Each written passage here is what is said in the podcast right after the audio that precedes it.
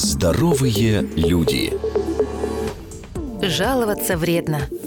Когда вы выплескиваете свои жалобы, вы делаете себе только хуже. Более того, вы заставляете почувствовать себя хуже и ваших слушателей. Стивен Партон, исследователь человеческой природы, уверяет, что жалобы изменяют ваш мозг в худшую сторону и наносят серьезный вред психическому здоровью.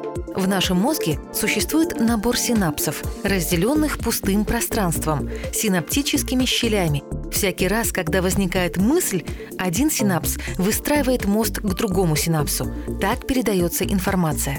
Повторяя свои жалобы, мы укрепляем негативные мосты.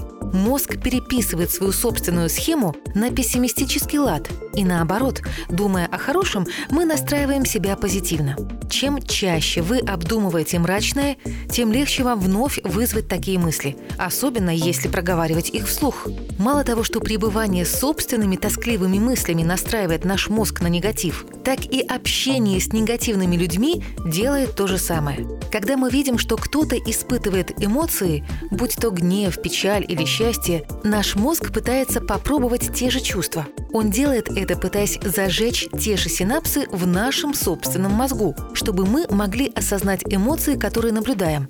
Это основа эмпатии. Именно так мы заряжаемся эмоциями в толпе или на концерте любимой группы. То же самое происходит и вечером в баре с друзьями, которые любят ныть и жаловаться. Если вы хотите укрепить свои способности к оптимизму и избавиться от привычки пребывать в унынии, переставайте ныть сами и окружите себя счастливыми людьми, которые помогут вашему мозгу настроиться на любовь, счастье и прочие радости.